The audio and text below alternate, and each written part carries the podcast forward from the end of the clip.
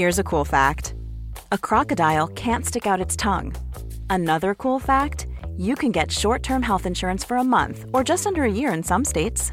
United Healthcare short term insurance plans are designed for people who are between jobs, coming off their parents' plan, or turning a side hustle into a full time gig.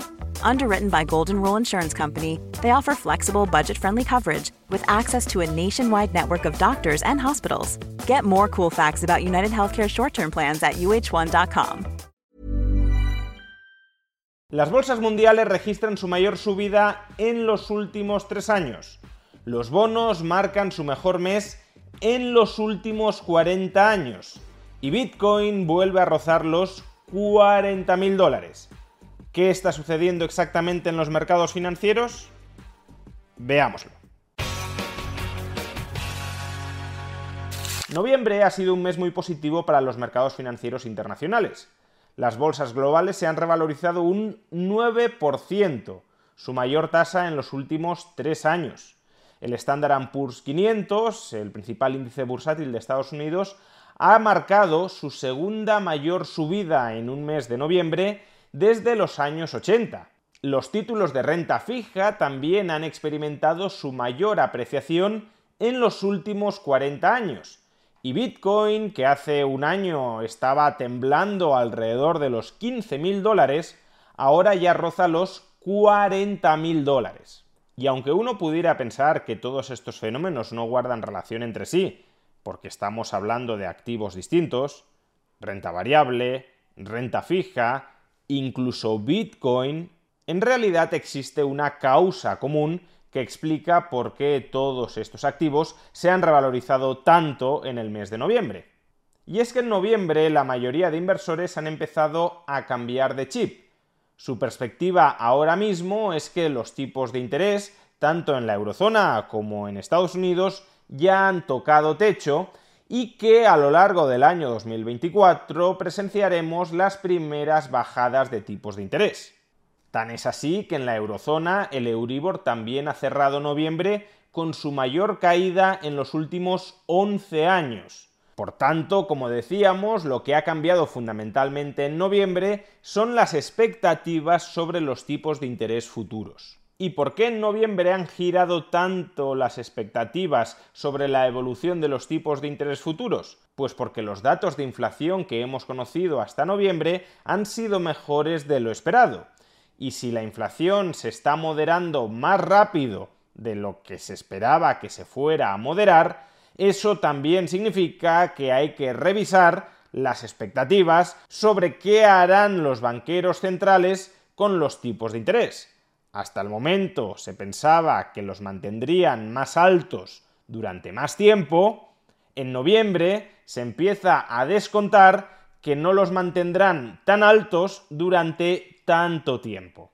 Y unos tipos de interés bajos, o al menos no tan altos como los que se esperaba que fuera a haber, tienen un efecto muy directo sobre el precio de las distintas categorías de activos, y es que los revalorizan.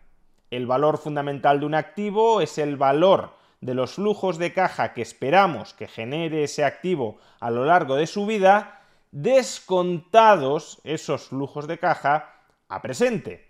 Y el factor con el que descontamos esos flujos futuros de caja esperados son los tipos de interés.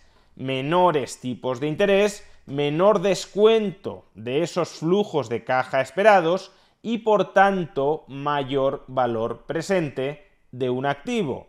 Sea ese activo una acción bursátil, cuyos flujos de caja son los beneficios futuros esperados de una empresa, sea un bono, cuyos flujos de caja esperados son los distintos cupones que se espera que abonará el bono hasta vencimiento, o sea Bitcoin, cuyo flujo de caja no es explícito, por el hecho de tener Bitcoin no cobramos exactamente nada, pero sí tiene una especie de flujo de producción o de flujo de valor implícito, que son los servicios de liquidez que esperamos que nos pueda proporcionar Bitcoin a lo largo de toda su vida.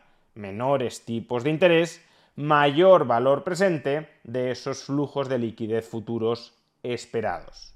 Por eso 2022 fue un año tan horrible Para todas estas categorías de activos, el Standard Poor's 500 en 2022 cayó un 18%, los bonos, la renta fija, registró el peor año de toda su historia y Bitcoin perdió el 65% de su valor, porque en el año 2022 los tipos de interés no solo registraron una de las subidas más rápidas de toda su historia, sino que se instaló en las expectativas de los inversores la perspectiva de que seguirían subiendo, como han seguido subiendo a lo largo del año 2023, y que esa subida no se revertiría durante mucho tiempo.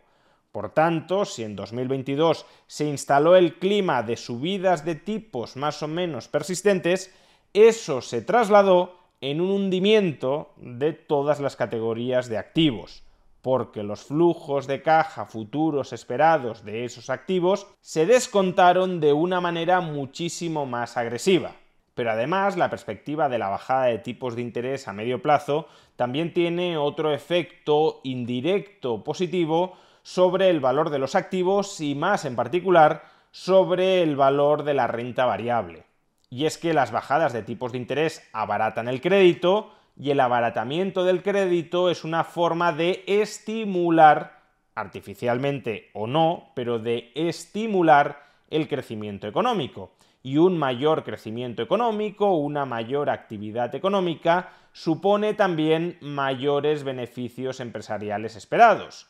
Es decir, que no solo se trata de que los flujos de caja se descuenten, con menores tipos de interés, de un modo menos agresivo, sino que también los flujos de caja esperados de las empresas se incrementan ante la perspectiva de una reaceleración de la actividad económica gracias a la bajada de tipos de interés o al menos ante la perspectiva de que esa actividad económica no se frenará tanto como se esperaba con un clima de tipos de interés más alto. En definitiva, todos los activos financieros están de fiesta porque va cobrando fuerza en el mercado la tesis de un aterrizaje suave en la lucha contra la inflación. Es decir, que los bancos centrales habrán conseguido, en última instancia, domeñar la inflación, no revertirla, pero sí evitar que siga disparada sin necesidad de generar una recesión y por tanto se podrán bajar los tipos de interés dando un nuevo empuje al crecimiento económico. Pero como digo, toda esta fiesta en los mercados financieros está subordinada a esta tesis de inversión. La inflación ha sido derrotada a través de un aterrizaje suave. Si finalmente la inflación no hubiese sido derrotada o si finalmente el aterrizaje no fuera suave, lo que hoy es celebración en los mercados financieros se convertiría en un funeral.